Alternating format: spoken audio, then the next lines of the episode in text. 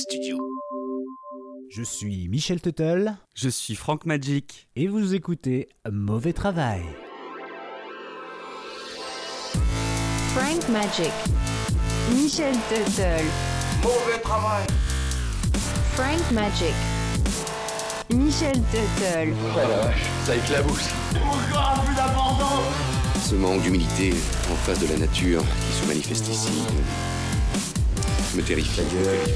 Bordel, ils nous volent notre travail Michel Tuttle. Mauvais travail. Frank Magic. Le sort de la terre va dépendre de vous.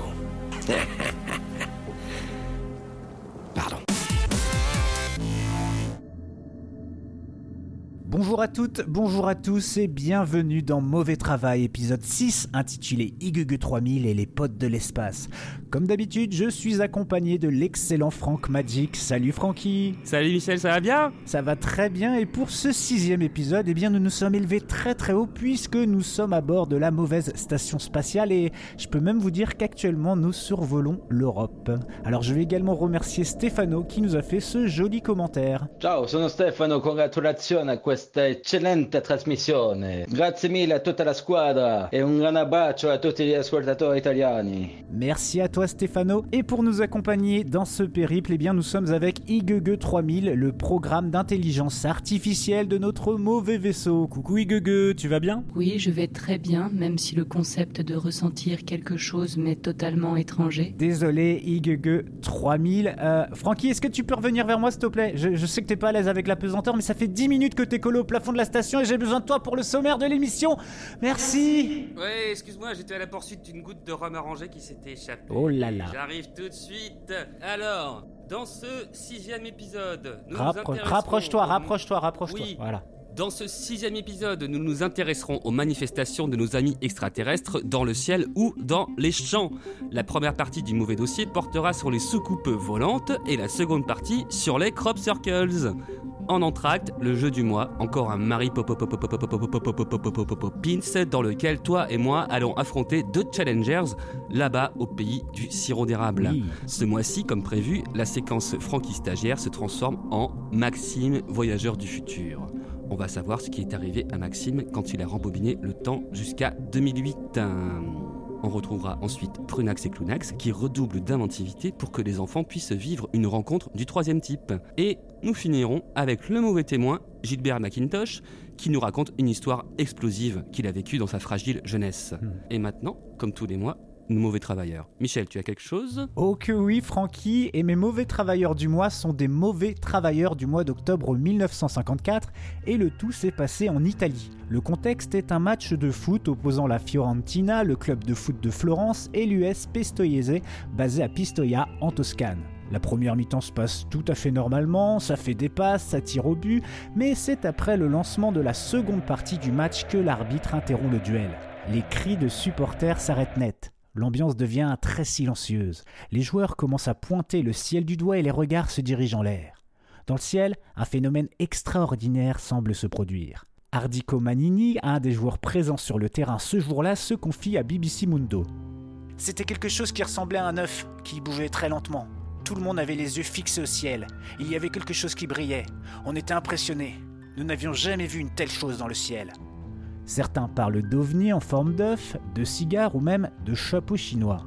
Alors une question, qui étaient ces mauvais travailleurs osant interrompre un match de foot en Italie? Eh bien, à ce jour, aucune idée de ce que fut ce phénomène. Ce qui est certain, c'est qu'aux alentours des années 50, des ovnis en envoyaient régulièrement et ce n'est pas le mauvais dossier du mois qui nous dira le contraire. D'accord. Ouais, bah écoute, moi si j'ai un retour à refaire, c'est que il y a un truc qui attire ma suspicion, c'est cette histoire de chapeau chinois là. Bah écoute, ouais, il y avait... les, les gens sont pas cohérents dans leur témoignage, c'est clair. Bon écoute, euh, moi j'ai un mauvais travailleur aussi à te présenter. Je l'ai trouvé dans un article de 20minutes.fr publié le 3 juin 2019 dans la rubrique T'as vu Ok.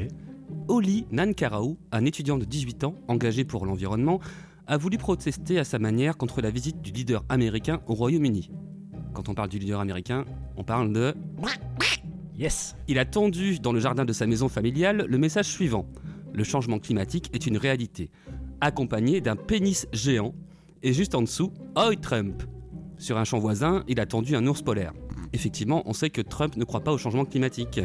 L'étudiant espérait que le président américain ait pu admirer son œuvre avant l'atterrissage d'Air Force One à l'aéroport de Stansted.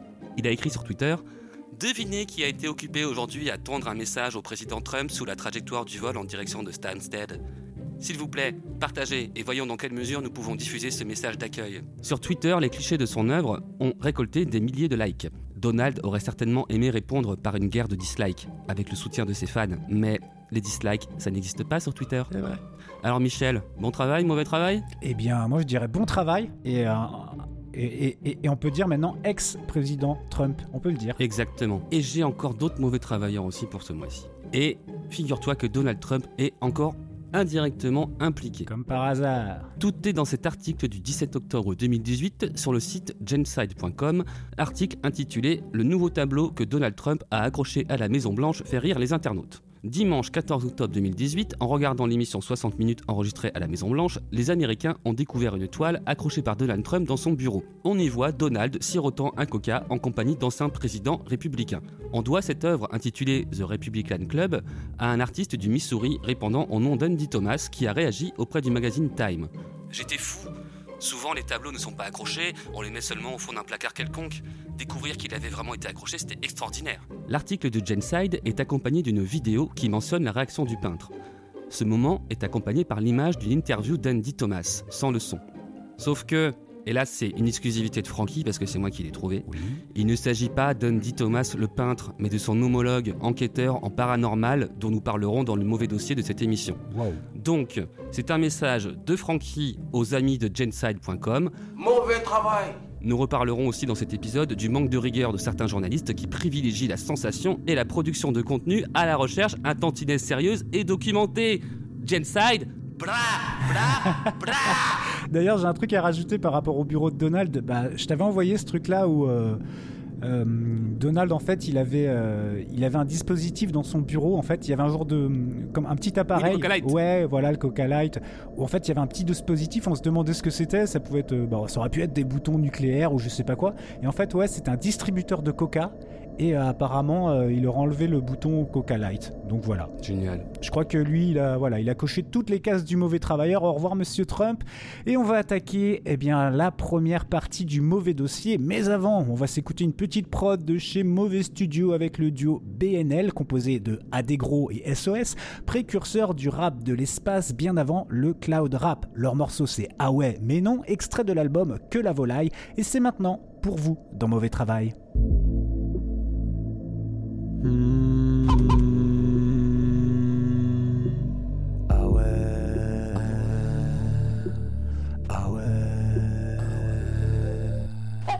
La lune, terre basse. J'ai vu les poules de l'espace. Elles nous veulent du bien, hélas. J'en porte encore des traces. Pondre des œufs de la taille de la lune. Ils en parlent encore sur Mars et Neptune. Ils en parlent encore. C'est galinacé, moi j'en ai assez, m'avait agacé, je vais me casser. Elles m'ont dit qu'on allait tous disparaître, nous briser comme des œufs et faire omelette.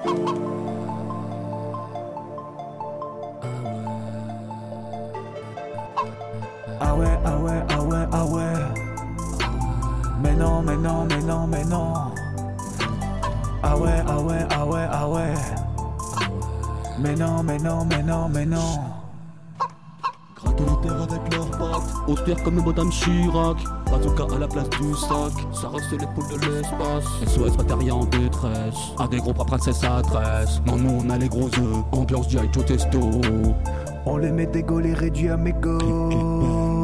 Et gros, t'inquiète, on va tous les paner. Pour rien comprendre comme s'ils sont pas nés Et nourrir la mif avec leurs gésiers. Et nourrir la mif avec. Ah ouais, ah ouais, ah ouais, ah ouais. Mais non.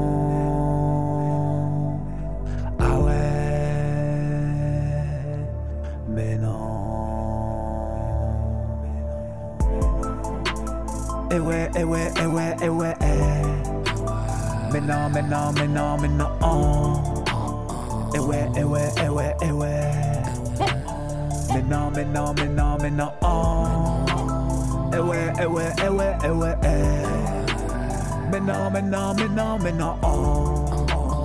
Eh ouais, eh ouais, eh ouais, eh ouais. Non, non, non, que la cuisse. Maman, je t'aime.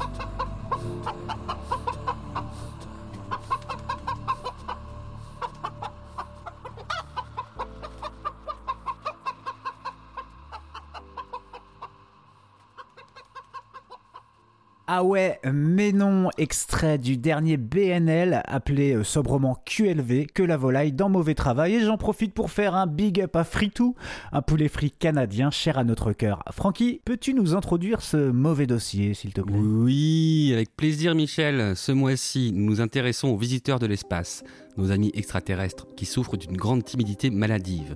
Effectivement, il semblerait qu'ils nous rendent régulièrement visite à bord de soucoupes volantes, c'est le sujet de la première partie du mauvais dossier. Mais ils n'osent pas venir nous parler. Par contre, ils nous laisseraient des messages dans les champs. C'est ce que nous allons voir dans la deuxième partie du mauvais dossier. Michel, je vois que tu as la main sur le gros bouton vert. Vas-y, envoie le jingle J'appuie dessus. Euh, IGG 3000, des potes et de l'espace. Ah, euh, ah, oui, oui, j'ai compris IGG 3000 et les potes de l'espace alors moi, il y a une question que je me suis toujours posée avec l'existence des extraterrestres. Comment est née l'idée que les petits gris circulent en soucoupe volante? Personnellement, moi, ma première soucoupe, c'était dans ce blockbuster complètement dingue qu'est la soupe aux choux servie par un Carmet, un De Funès et un Jacques Villeray au sommet de leur art. Et on ne va pas se mentir, si je vous dis visiteurs venus de l'espace, je ne suis pas certain que vous les imaginiez à bord d'une Twingo. Vous allez l'entendre, ce mythe est assez vieux, mais on va commencer par les premières observations et on a été assez surpris de lire que des légendes d'ovnis au Japon auraient émergé dès le 19e siècle. Mais oui Michel, c'est- c'est complètement fou Et oui, et il y a 140 ans, bien avant que les témoignages plus contemporains d'OVNI aux États-Unis n'apparaissent, plusieurs documents relatent un même récit. En 1803, un objet se serait échoué avec à son bord une femme aux cheveux longs et parlant un langage complètement étranger à tout ce qui était connu. Oui, Google 3000, c- ça pourrait être ça. Au Japon, un professeur très reconnu de l'université de Gifu, dont le sujet de prédilection est l'ingénierie de l'optique de l'information, a consacré une partie de sa carrière à ces histoires. Son nom, Tanaka Kazuo. Il a d'abord réuni des données sur les phénomènes ufologiques américains, dont on reparlera, et également sur des légendes japonaises. Il s'est étonné que la soucoupe volante se retrouve dans de vieux récits japonais, mais également dans des histoires plus contemporaines aux États-Unis. Exact. Pour lui, les récits sur les ovnis dans le monde entier restaient des mystères sans base solide. Or, le mystère de l'Utsurubun, lui, est un vrai sujet pour les chercheurs dans la mesure où il est amplement documenté par des textes. Alors, l'Utsurubun, parlons-en. Dans un mémoire de recherche publié en anglais par Tanaka Kazuo, les Utsurubun désignent de façon générique les phénomènes de navires fantômes et sont l'objet d'une riche tradition pendant l'époque d'Edo. Alors, l'époque d'Edo, c'est quoi, Igugu 3000 Edo désigne 250 ans de paix grâce à un régime politique fort, un développement urbain sans précédent, une culture florissante et des arts d'un raffinement exceptionnel. Pas comme la mauvaise station si vous voulez mon avis. Et cette musique japonaise là, vous auriez pu éviter. C'est pas un peu cliché, non? Euh, merci, Gugue 3000. Euh, ouais, bon, bah, tu peux couper la musique si tu veux. Alors, l'ensemble de textes étudiés par Tanaka concerne un événement qui se serait produit en 1803 ou aux alentours selon divers documents sur un rivage du pays d'Itachi. Plusieurs documents anciens nous parlent d'un véhicule étrange de type soucoupe, celle qu'on imagine tous aujourd'hui, et à bord une très belle femme. L'un de ces documents est un recueil de rumeurs étranges publié en 1825 sous le titre Roman du jardin des lapins par Kyokitai Pakin. Ces documents sont connus depuis longtemps, mais il en existe d'autres beaucoup moins connus, toujours à base de navires à la dérive ou d'autres moyens de transport plus singuliers. D'ailleurs, au tout début, certains pensaient que le Utsurobun n'était rien d'autre qu'un baleinier russe échoué sur les côtes japonaises, tout en exagérant l'histoire à fond. Finalement, aucune preuve officielle de l'échouage de ce navire n'est officiellement avérée. En revanche, de nombreux nouveaux documents ont été dénichés et sont venus enrichir les recherches. On en compte aujourd'hui 11 différents traitant de l'Utsurubun d'Itachi, dont deux d'un intérêt tout particulier. Francky, Fra- Francky, t'es où? Je te, je te vois plus Frankie est actuellement en sortie extravéhiculaire. Il remplace le bras motorisé servant à attraper des trucs dans le milieu interstellaire. Michel Tu m'entends? Oui, m'amène, vas-y là, parce que c'est c'est à toi. Hein. Ok. Et maintenant, si tu me le permets, Michel, faisons un petit bond de 140 ans. Vers le futur? Vers le futur du passé, plus précisément. Ah ok, bah alors euh, ouais, je te permets. Les premières observations modernes d'aéronefs non identifiés datent de la Seconde Guerre mondiale. Des pilotes observent des chasseurs fantômes appelés dans la version originale des Foo Fighters. En 1946, les médias font état de plus de 2000 témoignages d'aéronefs non identifiés, principalement dans les pays scandinaves, mais aussi en France, au Portugal, en Italie et en Grèce. Ces aéronefs sont baptisés fusées fantômes, car les gens croient que ces objets mystérieux émanent du centre de recherche de l'armée de Pinemun II et sont des essais russes de nouveaux prototypes de fusées V1 ou V2 prises aux Allemands dans le but d'intimider l'Europe de l'Ouest. Bon, Michel, c'est bon, j'ai mis du gros scotch sur le bras servant à attraper des trucs dans le vide interstellaire. Je reviens. Ah cool, mais dis-nous Francky, c'est quoi l'armée de Pinimunde? Ok Michel, je vais t'expliquer ça pendant que je regagne le SAS. Eh bien, selon certains historiens, sur la côte de la mer Baltique, cette branche de l'armée allemande avait créé une arme secrète, le V2, qui, selon ces mêmes chercheurs, aurait pu changer le cours de la guerre s'il avait été mis au point avant le débarquement des Alliés. Mais le V2, c'est quoi? Eh bien, c'est une fusée bourrée d'explosifs sans pilote, un peu l'ancêtre des missiles que l'on connaît aujourd'hui. Cette arme aurait été capable de franchir 300 km à la vitesse de 6000 km/h. La fusée V2 effectue un premier essai positif le 3 octobre 1942. La base de Peenemünde est bombardée en août 1943. Les nazis allemands décident alors de construire une usine souterraine à Dora, près du camp de concentration de Buchenwald. Le 8 septembre 1944, les V2 tombent sur la Grande-Bretagne. Au total, 8000 V2 seront lancés, dont 4000 sur Londres et Anvers. Heureusement, cette technologie révolutionnaire est arrivée trop tard pour que la victoire des Alliés soit compromise. Voilà, c'est ça qui aurait fait émerger ces 2000 témoignages. Ces théories sont rapidement détrônées par celles des soucoupes volantes à la suite du témoignage médiatisé d'un homme d'affaires et aviateur américain, Kenneth Arnold, qui mobilise l'attention de la presse mondiale.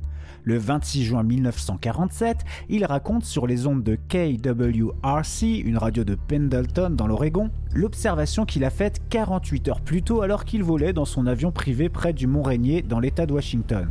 Il rapporte avoir vu le 24 juin, sans pouvoir les identifier, neuf objets en forme de galets, très brillants et très rapides volant en direction du mont Adams depuis le mont Rainier.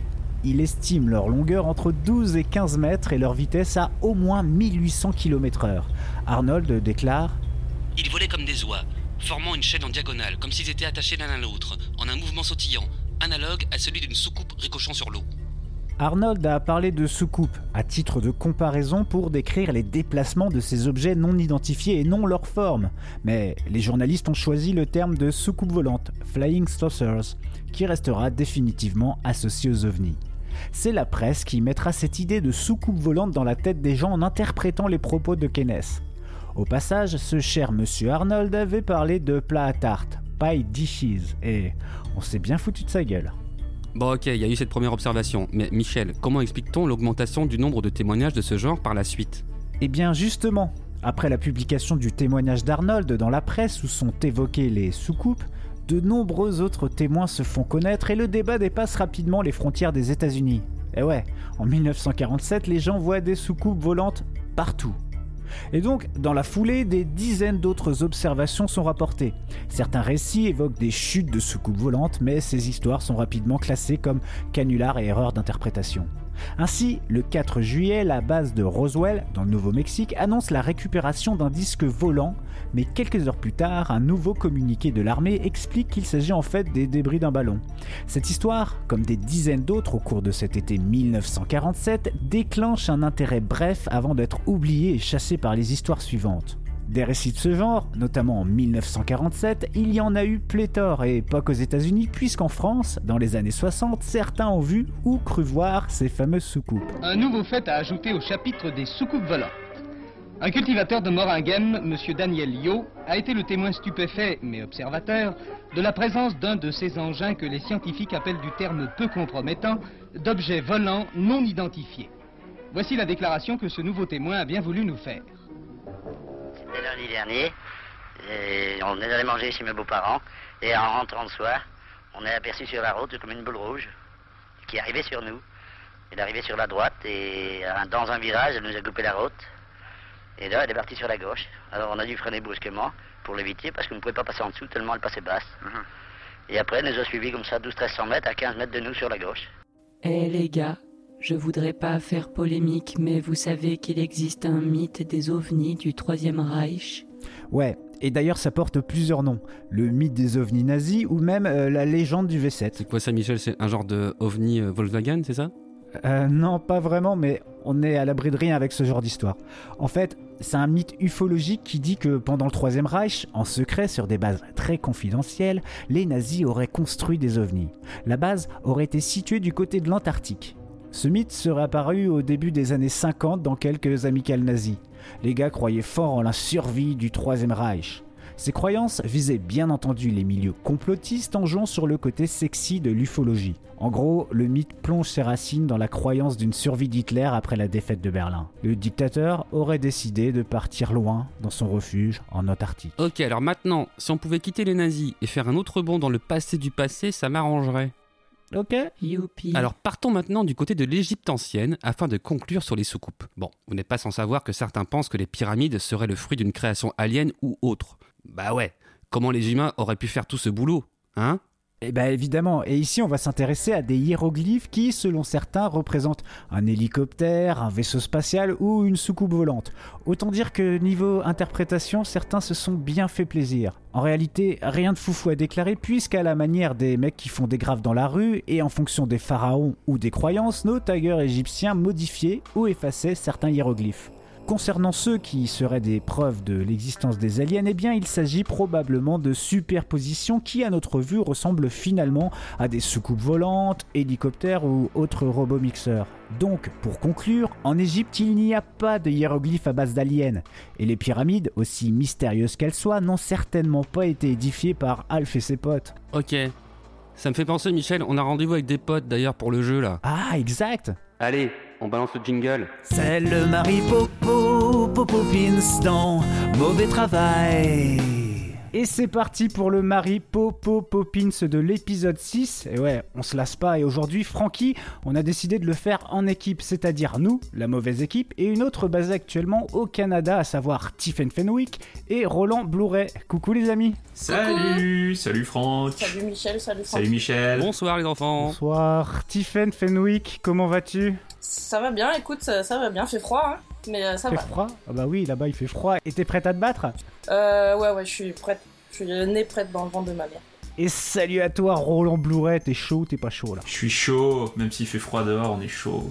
Alors pour ceux qui ne connaîtraient pas les règles de cet excellent jeu, eh bien on mélange un teaser de film avec une chanson ou le nom d'un artiste.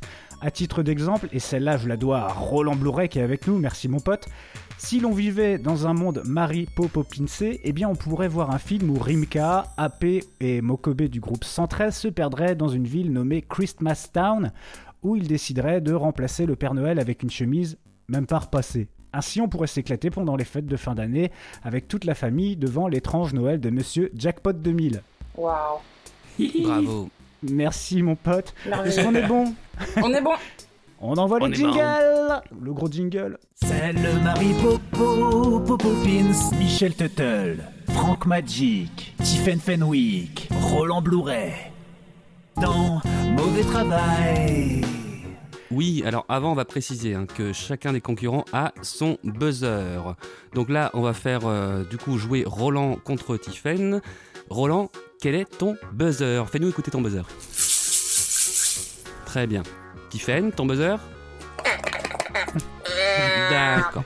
Donc, nous allons pouvoir. Eh mon buzzer, moi aussi je, moi aussi je vais faire écouter mon buzzer. Oui, fais-nous écouter ton buzzer. Et voilà, mon buzzer à moi. Que du beau buzzer ce soir.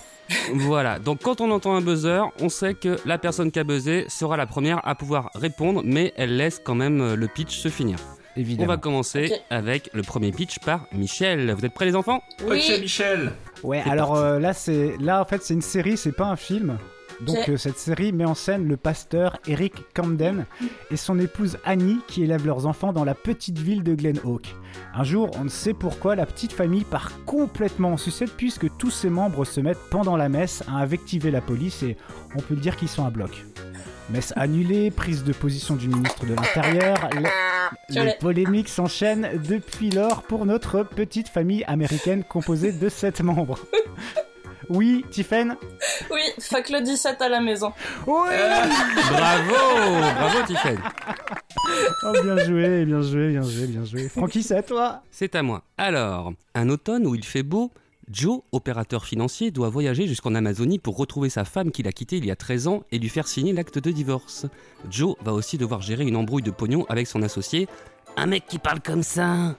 Pas très chaud pour l'accompagner en Amazonie parce que les moustiques, là-bas, ils t'empalent Sur place, Joe rencontre son fils dont il ignorait l'existence, Kiki 3Q, qui ne connaît que l'Amazonie Wild Way of Life. Joe prend très à cœur son rôle de père. Kiki 3Q, lui dit-il, je te propose qu'on aille où tu veux, quand tu veux.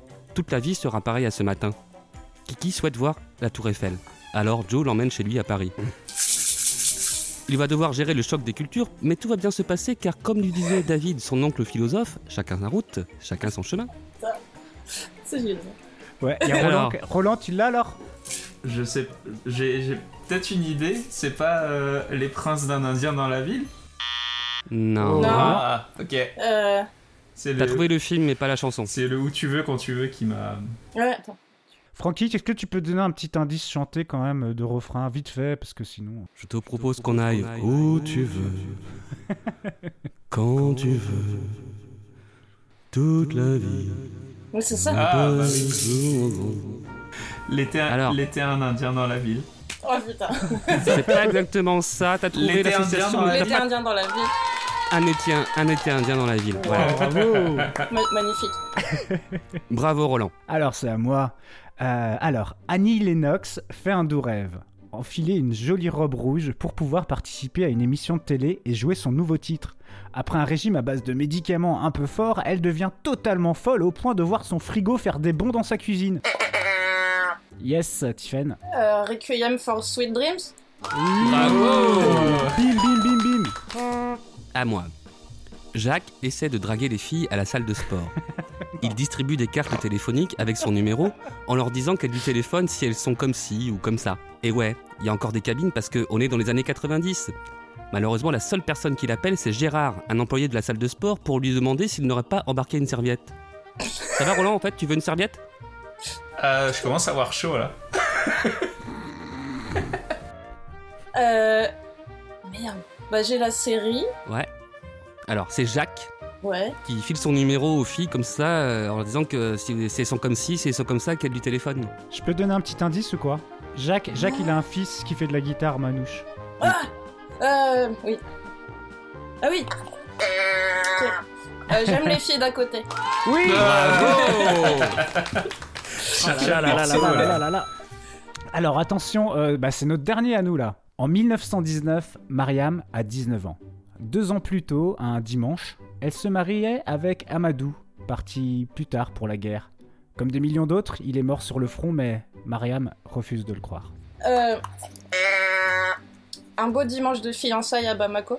Un beau Un long. Un long mais- dimanche de oui. fiançailles à Oh, Bamako. elle l'avait. Ouais Bien joué. Bravo C'est beau, Bravo, c'est beau, c'est beau. Et je bah porte, voilà, je là porte c'était... mal mon nom de famille, hein. Pas trop dans les films, hein. Tu- tu- Ce serait bien que tu regardes un peu plus de Blu-ray, Roland, quand même. T'es pas très HD comme mec, hein, finalement, contrairement à ce Non. qu'on aurait pu croire. Je suis, je suis resté VHS. Exactement. Donc, euh, bah écoutez, là, je crois que c'est, je crois que c'est à vous de, de balancer vos propositions, les amis. Euh, Ouais, c'est ouais, veux- Non, c'est Tiffen qui Non va commencer parce qu'elle a, elle a... moi j'ai fait du vrai mauvais travail donc j'en ai que deux et euh, Tiffen elle en a trois. Euh, ok, Ok, je teste, je teste mon buzzer. Ok, c'est bon. Je suis prêt. c'est parti. Ouais. Alors, Michel est prêt aussi. ok. Émile Roger Nelson aime Odile, mais Odile ne s'en rend pas compte, trop occupé à préparer la projection de son film au Festival de Cannes. Pour qu'elle le remarque enfin, il commet une série de meurtres. Mais c'est peine perdue, elle ne fait pas le rapprochement et tombe amoureuse du commissaire chargé de l'enquête. Dépité, Émile sombre encore plus dans la folie. Juste avant de se faire arrêter, il finit par déclarer sa flamme à Odile lors d'un concert sur la scène du First Avenue à Minneapolis. Il n'a jamais voulu lui causer tort, il n'a jamais voulu lui faire de peine, il ne voulait pas non plus être son amourette du week-end, il voulait juste la voir rire au moins une fois sous la pluie violette. Euh, La la cité cité de la Purple Rain. Alors, J'ai pas, buzzé, mais en même temps, elle avait fini, donc c'est cool. Ah ouais, ouais, moi j'ai juste trouvé vraiment à la fin. Roland Ok, j'enchaîne Oui. Vas-y. Donc c'est Catherine. Euh, elle en avait un peu marre de sa carrière dans la vente de diamants. Euh, tout ça n'était qu'un jeu pour elle, euh, vraiment marre de se prendre au sérieux. Sans trop y croire, elle contacte son ami Channing, qui lui explique qu'il travaille plus avec sa bande de mecs sympas qui aiment danser pour les dames, en recherche de beauté bien musclée. Maintenant, il est totalement dans le jeu des meubles, et garde ses vêtements pour faire de l'argent. Mais Katosh sent qu'il est pas très heureux dans son travail, et lui propose une petite escapade nocturne magique, direction une convention où il retrouve tous ses amis aux muscles bien luisants. C'est c'est francophone ça ou c'est anglophone Parce que. Alors, il y a- moi j'ai la roqueuse de diamant du coup. Ah, t'as la, t'as la bonne chanteuse. C'est c'est bilingue aussi. C'est bilingue aussi, La ouais. roqueuse de Ouais, ouais, ouais. diamant. Ah, Moi, c'est c'est que- le, fil- le, film, le film, par contre, ouais, c'est un truc avec une convention de, de culturistes, c'est ça? Non. non. Oh putain. Attends, alors Michel, on va essayer de collaborer. La, la- la chanson c'est Euh, c'est la roqueuse de diamant, c'est la chanson, on est d'accord ou Non. pas Rocco de Diamant Non, c'est Ah une, ah c'est autre merde. chanson de. Ça, c'était un indice au début pour que vous trouviez la chanteuse. Donc c'est Catherine Oh. Lara, mais euh, aïe aïe aïe aïe aïe, elle a chante, putain, là ça va être dur. Ouais. C'est la, la roqueuse de diamant, mais qu'est-ce qu'elle a fait d'autre, euh, C'est Catherine c'est Lara? l'autre en fait. Moi j'en connais que deux perso. Moi j'en connais qu'une, je crois. Hein. Moi je me suis déjà fait niquer sur cette chanson dans, dans le même jeu en fait. Hein, tu, donc, peux, tu euh, peux chanter, c'est vrai en plus. Ça je m'en souviens très bien. Je, je vous chante le, le le refrain, refrain. mais sans, le, sans les paroles. Ouais. Ok. Ah oui. Putain, les paroles c'est quoi? Oh aïe aïe, j'ai un trou. Hein, je... ou, ou alors, On on euh, ouais, donner le titre, de la chanson et après tu nous redis un petit peu plus sur le film. Ah, ok. qu'on essaye de trouver. Donc, le, le- le titre de la chanson, c'est Nuit magique. Oui Mais- ah, ça me rappelle un Putain. sketch de- des annonces d'Eli. Attends Nuit magique, Nuit magique. la la la la la. Nuit magique et le film. C'est un film avec un gars qui s'appelle Channing Tatum. Il y a Channing Tatum dedans. et des ouais. mecs bien musclés. Ah, Nuit magique, Nuit magique Mike XXL. Oui, Ouh. Et c'est fort parce que t'as trouvé le XXL. Hein. Ah bah ouais, il faut XXL, sinon c'est c'est pas Magic Mike XXL enfin. Parce que XXL, c'est la suite. Ouais, ouais, ouais, c'est ce que j'avais compris. Bah ouais, c'est c'est- ouais, c'est bigger than life, hein, c'est XXL. Ouais. Tiffen. Ouais. Euh, ok. Alors, c'est l'année 1986. Samantha, bimbo au brushing de feu et à la poitrine généreuse, vit à Bouzol avec son père Jeff, sa mère Cathy, ses frères Wilfried et Donald et sa mamie Suze. Samantha s'ennuie, elle est fébrile, elle a des envies d'ailleurs et surtout de contact physique.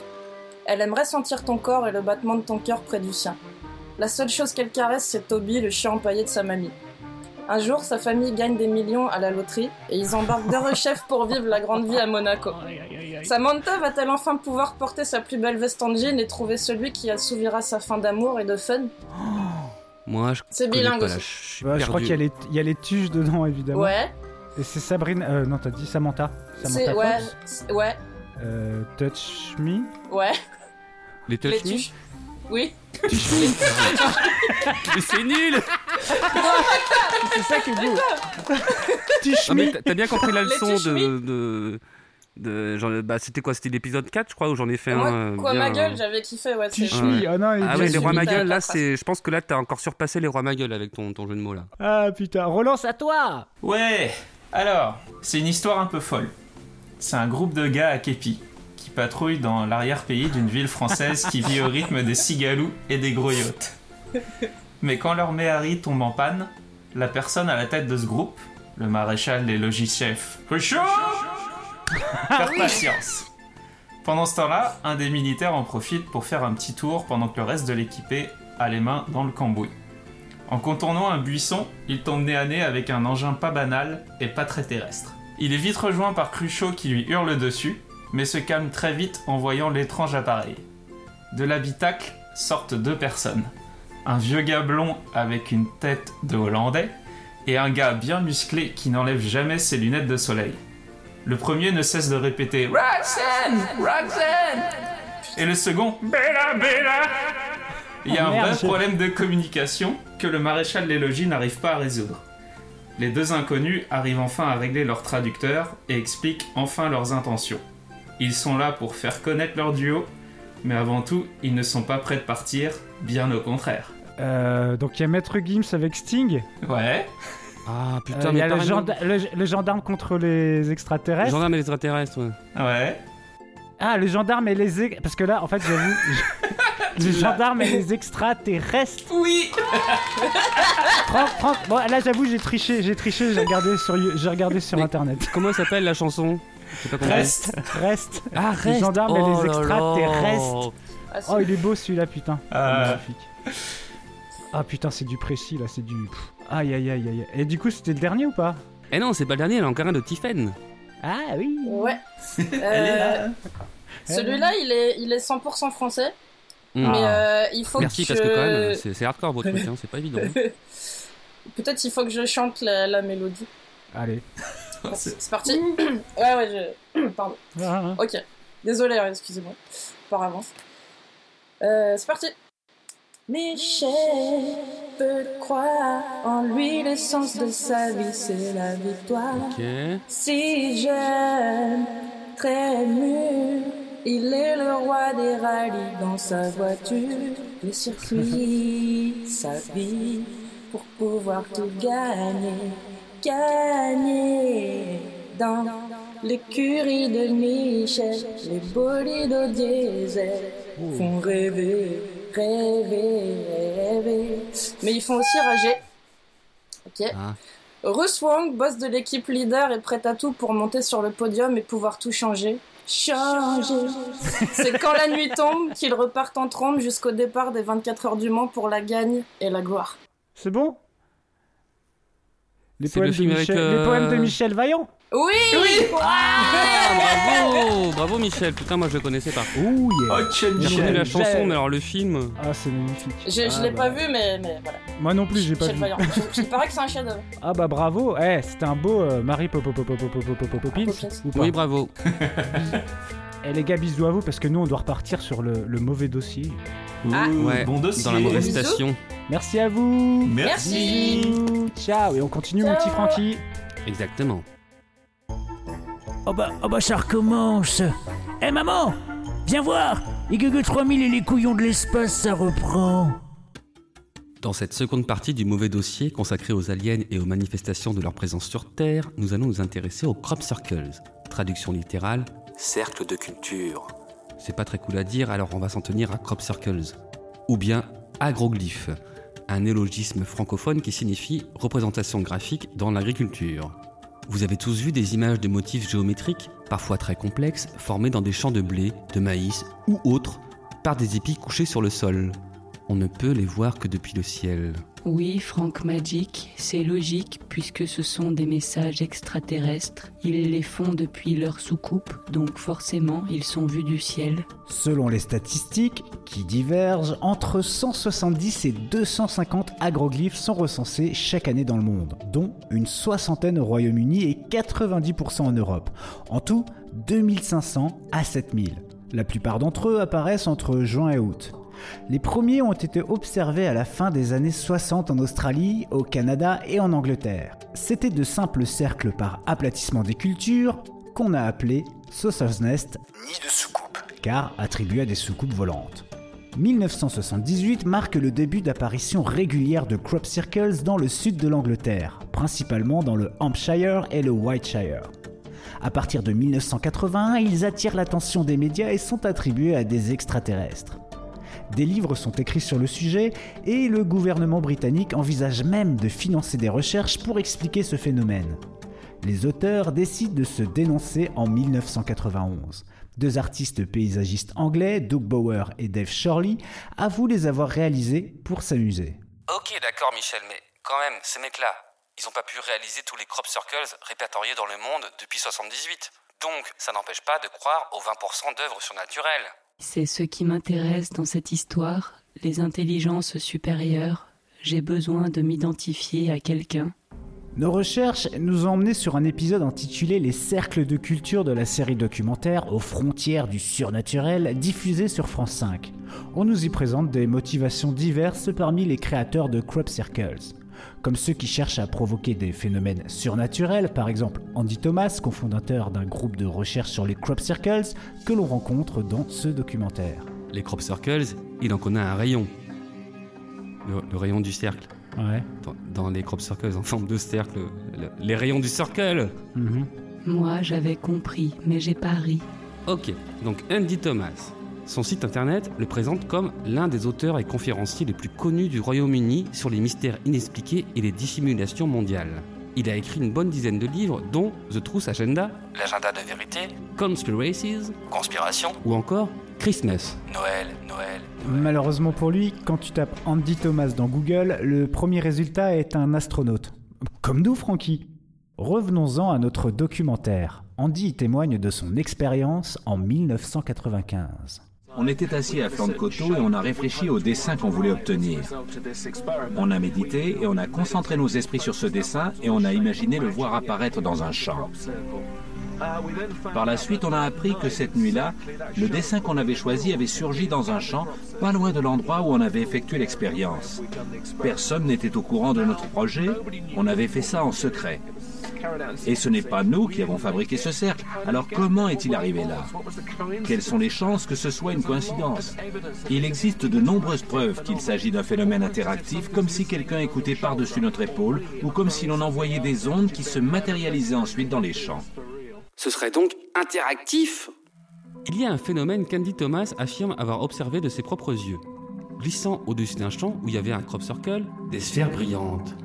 Plus tard dans la semaine, des formes étranges et très sombres qui clignotaient silencieusement. Le documentaire nous montre une vidéo tournée en 1990 par un photographe qui filmait un crop circle dans la campagne, quand quelque chose a attiré son attention. L'image panote vers cette lueur blanche qui flotte au-dessus des champs, se déplace pas très loin d'un tracteur, puis disparaît. Le conducteur du tracteur a dit l'avoir vu lui aussi. Plus tard, on nous présente différentes vidéos amateurs de boules lumineuses, jamais filmées de près, parmi lesquelles des images tournées par l'équipe du documentaire. Avec un sac plastique attaché à une canne à pêche et du vent, ils ont pu reproduire le même effet. Escroc. Mais il y a une vidéo en particulier qui a fait un gros buzz à sa sortie en 1996. Des boules de lumière survolent un champ près des vestiges d'Oliver Castle, un fort de l'âge de fer. Et hop, sous les boules, en quelques secondes, on voit se dessiner un genre de flocon de neige dans les blés. La caméra, au lieu de suivre les boules de lumière, s'attarde sur la portion du champ avant que les motifs apparaissent. C'est suspect. Le mec attend qu'il se passe quelque chose dans le champ au lieu de suivre les mouvements des boules vers le ciel. On peut aussi douter de sa spontanéité quand il commente en filmant l'apparition des cercles. C'est incroyable Et toi, Francky, euh, comment tu réagirais? Oh bah moi je dirais, c'est incroyable. Ah bah voilà, toi quand tu le dis, bah c'est tout de suite plus crédible. Comment tu le dirais toi, IGG 3000 C'est incroyable. John Wabe, le réalisateur de la vidéo, a été retrouvé et il a expliqué sa méthode. D'abord, il a filmé les cercles déjà formés dans le champ, puis il a filmé une autre portion du champ similaire, intacte, qui ensuite a été collée sur les cercles par un monteur truquiste. Ils ont ensuite ajouté les boules lumineuses et fait apparaître progressivement la portion intacte pour montrer l'apparition des motifs. Mais vous savez quoi? Certains pensent que John Webb est un pantin engagé par l'armée ou le gouvernement pour étouffer l'histoire. Ils auraient recréé les trucages après la diffusion des images. C'est incroyable. Écoute ça, Gueugue. Certains motifs contiennent des informations, comme en 2002, cet alien portant un disque qui était en code binaire. Ça a généré un texte grâce à un ordinateur. Méfiez-vous de ceux qui apportent de faux cadeaux et de leurs promesses non tenues. Beaucoup de douleur, mais toujours du temps. Croyez, il y a du bon là-haut. Nous nous opposons à la tromperie. Fermeture de la canalisation. C'est incroyable. Revenons-en au documentaire. On y rencontre aussi un passionné des champs électriques dégagés par les végétaux qui a découvert que les blés des cercles de culture ont une charge électrique plus faible que ceux encore debout. Le statisticien Ted Clay n'est pas étonné. Les tiges de blé agissent comme des petits paratonnerres. Les charges électriques se concentrent à leur sommet.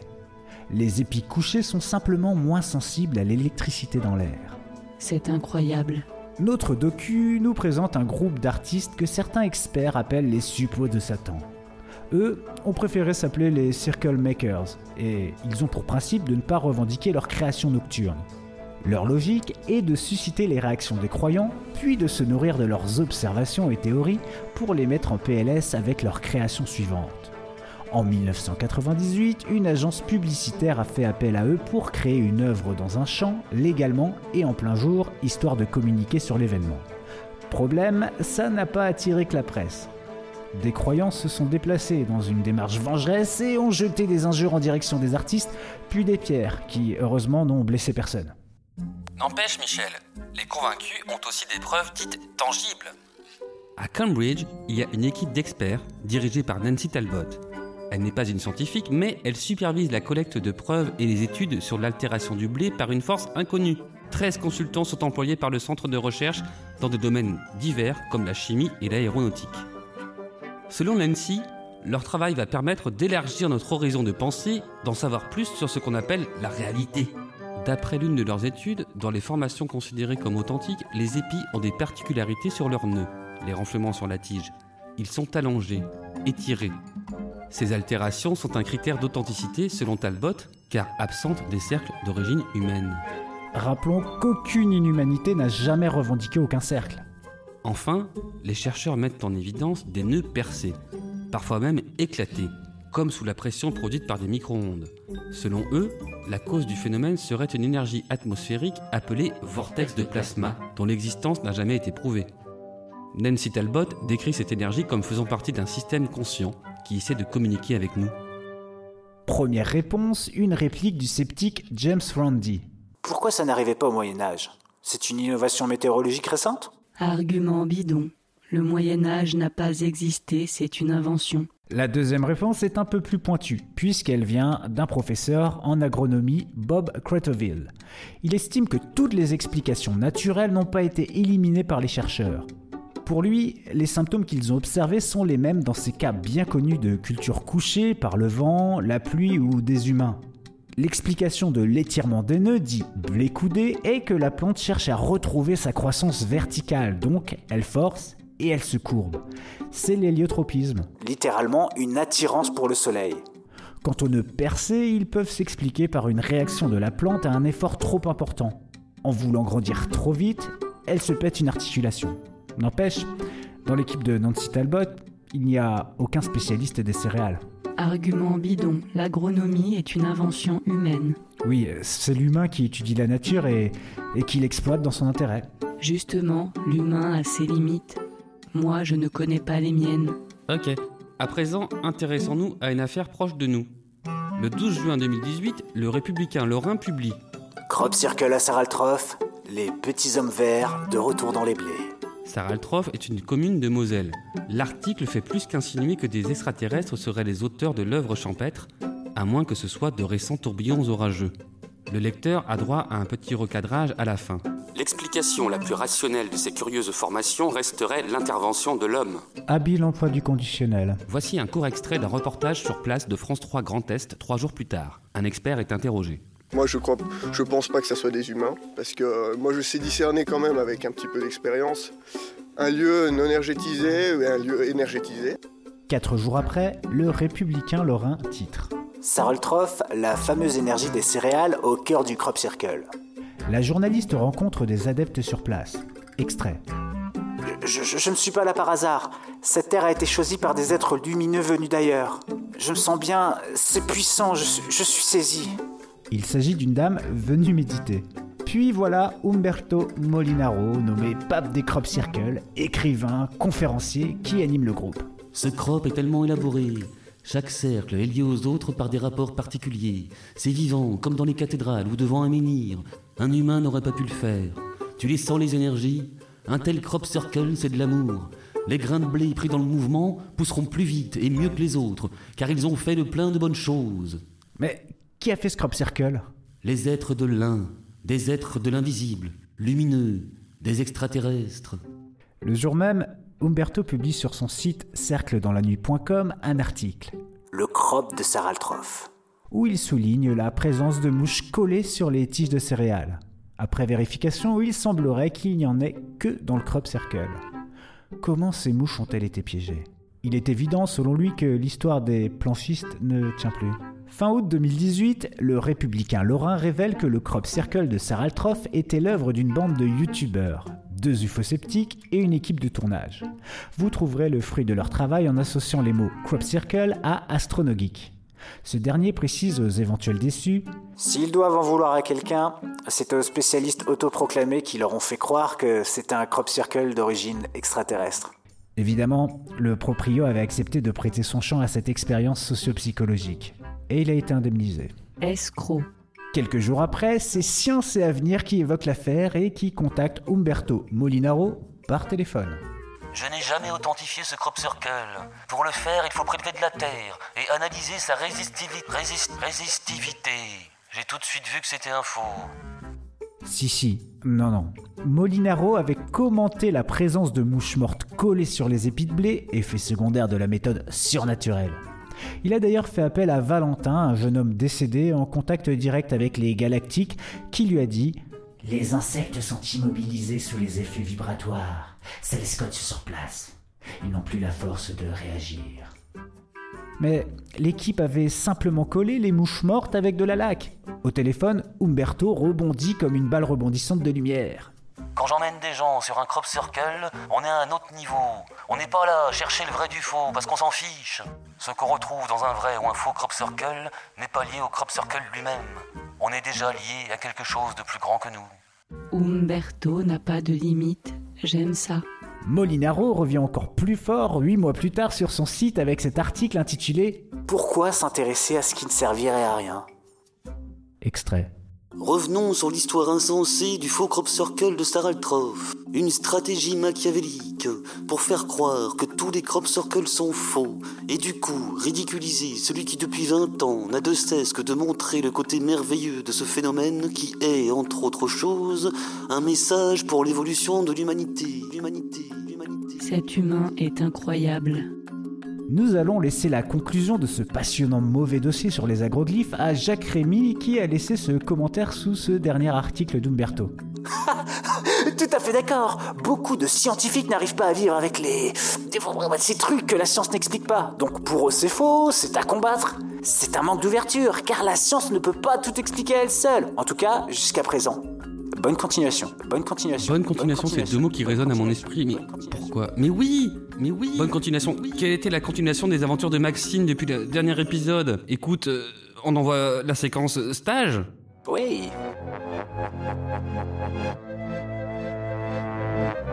Vous ne me connaissez pas. Et pourtant, j'existe. Je vais à l'envers. L'ascenseur verso-temporel, j'ai dû trouver. Me voici, me voilà pour vous, dans mauvais travail. Maxime, voyageur du temps, temps. Souvenez-vous, dans les deux derniers épisodes, Francky vous a raconté sa rencontre avec moi, Maxime, voyageur dans le temps. Afin de remplir ma mission, j'ai vécu les années 2020 à 2024 puis j'ai pris l'ascenseur verso-temporel vers 2020. Là, j'ai traversé quatre années de ma jeunesse dans la solitude, à rembobiner le temps.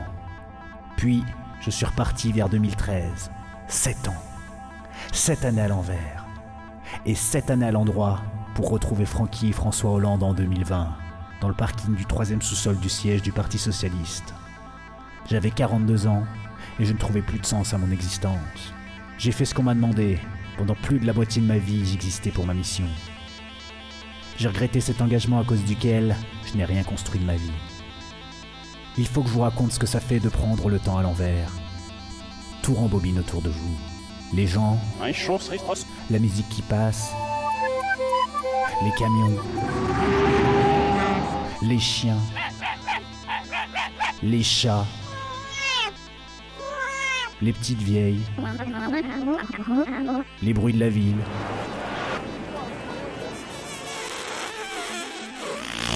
Les proutes. Obligé de marcher à l'envers quand on est en public. On fait ses courses à l'envers. L'avantage c'est qu'on ne paye pas. Il faut juste négocier la conduite du chariot à l'envers, se servir dans les rayons et relâcher les produits quand ils sont bien posés dans le chariot. Et pour sortir, on guette un client qui vient de rentrer et on se met derrière pour profiter de l'ouverture des portes. J'aimerais bien savoir ce que ça donne à l'endroit. Un client rentre dans le magasin avec un chariot plein, il met les articles à leur place dans les rayons, il ressort avec un chariot vide. Le reste du temps, on doit rester caché et ne parler à personne. De toute façon, c'est impossible de discuter dans ces conditions. Heureusement, les mecs des ascenseurs ont créé un appartement spécial qu'ils ont envoyé dans le passé, dans lequel tout fonctionne en temps inversé. Tu peux regarder des films ou écouter de la musique à l'endroit. Et tu peux lire des bouquins, euh, normaux.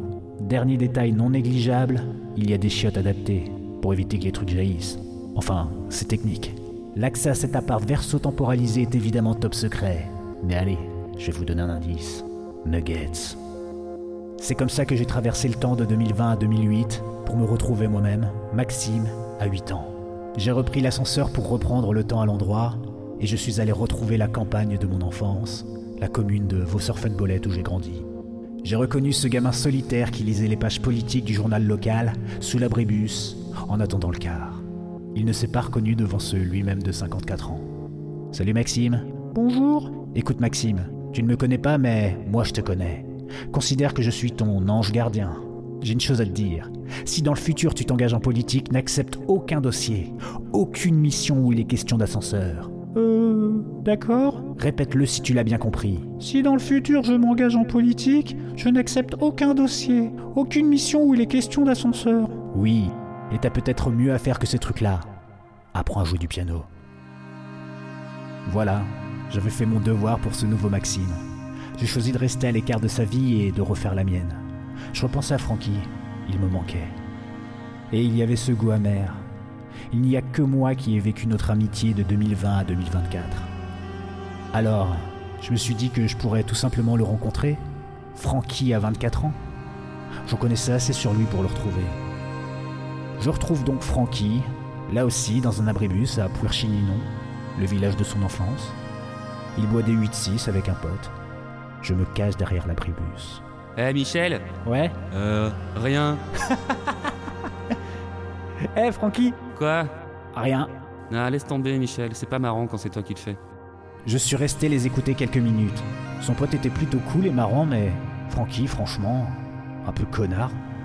Je crois qu'avant de devenir stagiaire à vie, il était pas très cool. J'ai décidé de ne pas chercher à le revoir. Par contre, je suis un homme de parole.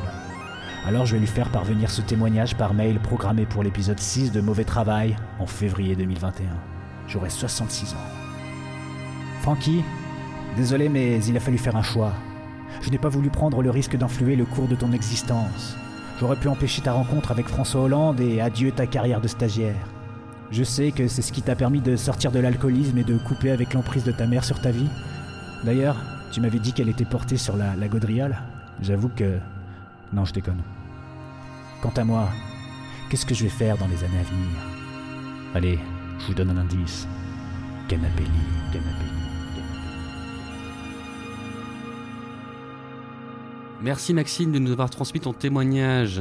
Et maintenant, on va enchaîner avec le podcast des enfants. Et oui, et oui, et oui, tout de suite, sans plus attendre, confions à Clunax et Prunax leur minute mensuelle dans Mauvais Travail, avec une nouvelle façon de s'amuser lorsque les parents ne sont pas là. Clunax, Prunax, c'est à vous. Bonjour les enfants, c'est Prunax. Et moi c'est Clunax. Et aujourd'hui, on va vous montrer comment s'amuser lorsque Popo et Maman ne sont pas là, n'est-ce pas Prunax? Oh que oui mon Clunax Et que va-t-on faire aujourd'hui? Eh ben, aujourd'hui on a regardé un super documentaire qui parlait d'un extraterrestre qui s'est perdu sur Terre. Et du coup, bah on s'est dit, bah vu que les parents ne sont pas là, et bah on pourrait se faire de nouveaux copains. Ok oui, et pour ça, j'ai une idée lumineuse. Allons chercher la CB que Popo utilisait quand il était routier dans les années 90 et cherchons dans les ondes. Avec un peu de chance, on va peut-être entrer en communication avec un petit gris. oh, que oui, mon Clonax. Alors, branchons le matériel et cherchons. Oxo, la Terre. Oxo, la Terre. Hey, coucou ma jolie, t'es habillée comment? Oh, le coquin Chut, Clonax, écoute. Oh, nom d'un petit gris, ça a marché. Regarde, Clonax, la grande lumière qui arrive. Je suis coucou. Oh, oh, mais. Non, oh non, il m'inspire. Ah non, avec. Oh non, non, Clonax. Ah non, non, eh, redescendez-moi.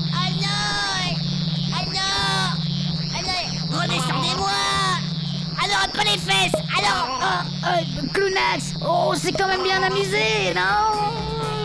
Non. Ah non, cette fois c'est trop. Je ne sais pas si je vous retrouve la semaine prochaine pour une nouvelle façon de s'amuser quand les parents ne sont pas là J'ai tellement mal aux fesses.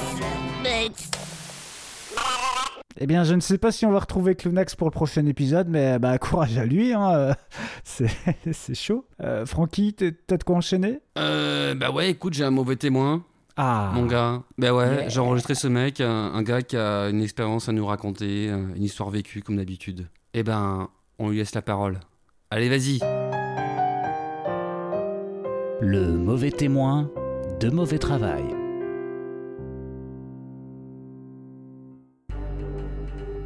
Quand j'étais jeune, j'avais la bonne habitude de de jamais laver mes poils en fait, ce qui fait que j'avais le bide souvent en vrac. Et un, joli dimanche, euh, nîmois, je suis allé me faire des petites photos à la gare de Nîmes pour, euh, pour ma carte d'identité, je crois que c'était. Puis quand je sors, ah, je sens qu'il y a un problème. Je sens que ça gargouille pas mal et je sens que ça va être compliqué de se retenir jusqu'à jusqu'à la maison. Mais je me dis, allez, courage. À l'époque, j'étais beaucoup trop timide pour demander, euh, genre dans un bar ou pour demander euh, même à des gens. Donc je me dit, tu serres les fesses, tu marches comme John Wayne et on y va. Et j'ai donné tout ce que j'avais. J'étais en train de souffrir, je m'arrêtais, je faisais tout ce que je pouvais pour pas la- larguer la sauce, quoi. Et miracle, à 300 mètres de chez moi, je vois un chiotte public. Je dis, putain, je suis sauvé, je suis sauvé. Et à l'époque, ils étaient payants. Et j'avais une pièce de 2 euros, donc parfait. Je la mets, cling, elle tombe. Je la remets, cling. Je la remets 5-6 fois, cling, cling, cling, cling. Et en fait, c'est accepté que les pièces de 1 euro. Et là, je fais merde, merde. Et quand on a un petit peu imaginé qu'on allait le faire, on, on ouvre légèrement les vannes. Mais c'était pas complètement ouvert, il reste encore une dernière résistance. Il restait 300 mètres à faire pour aller chez moi, je me suis dit, allez, courage, courage, tu vas y arriver. Je donne tout ce que j'ai, j'arrive, j'ouvre la porte, je suis à, 2 mètres de mes chiottes, je fonds, je baisse mon pantalon et il y a toute la sauce qui part. Je suis au milieu de chez moi, comme un con, la fenêtre grande ouverte, plein de merde partout. Et cerise sur le gâteau, une voisine, j'étais dans une résidence universitaire, une voisine me voit, me voit me faire tout ça, et très gênée, ferme sa porte. Pendant que moi, piteusement, je m'essuie et je nettoie. Conclusion Nettoyez vos poils.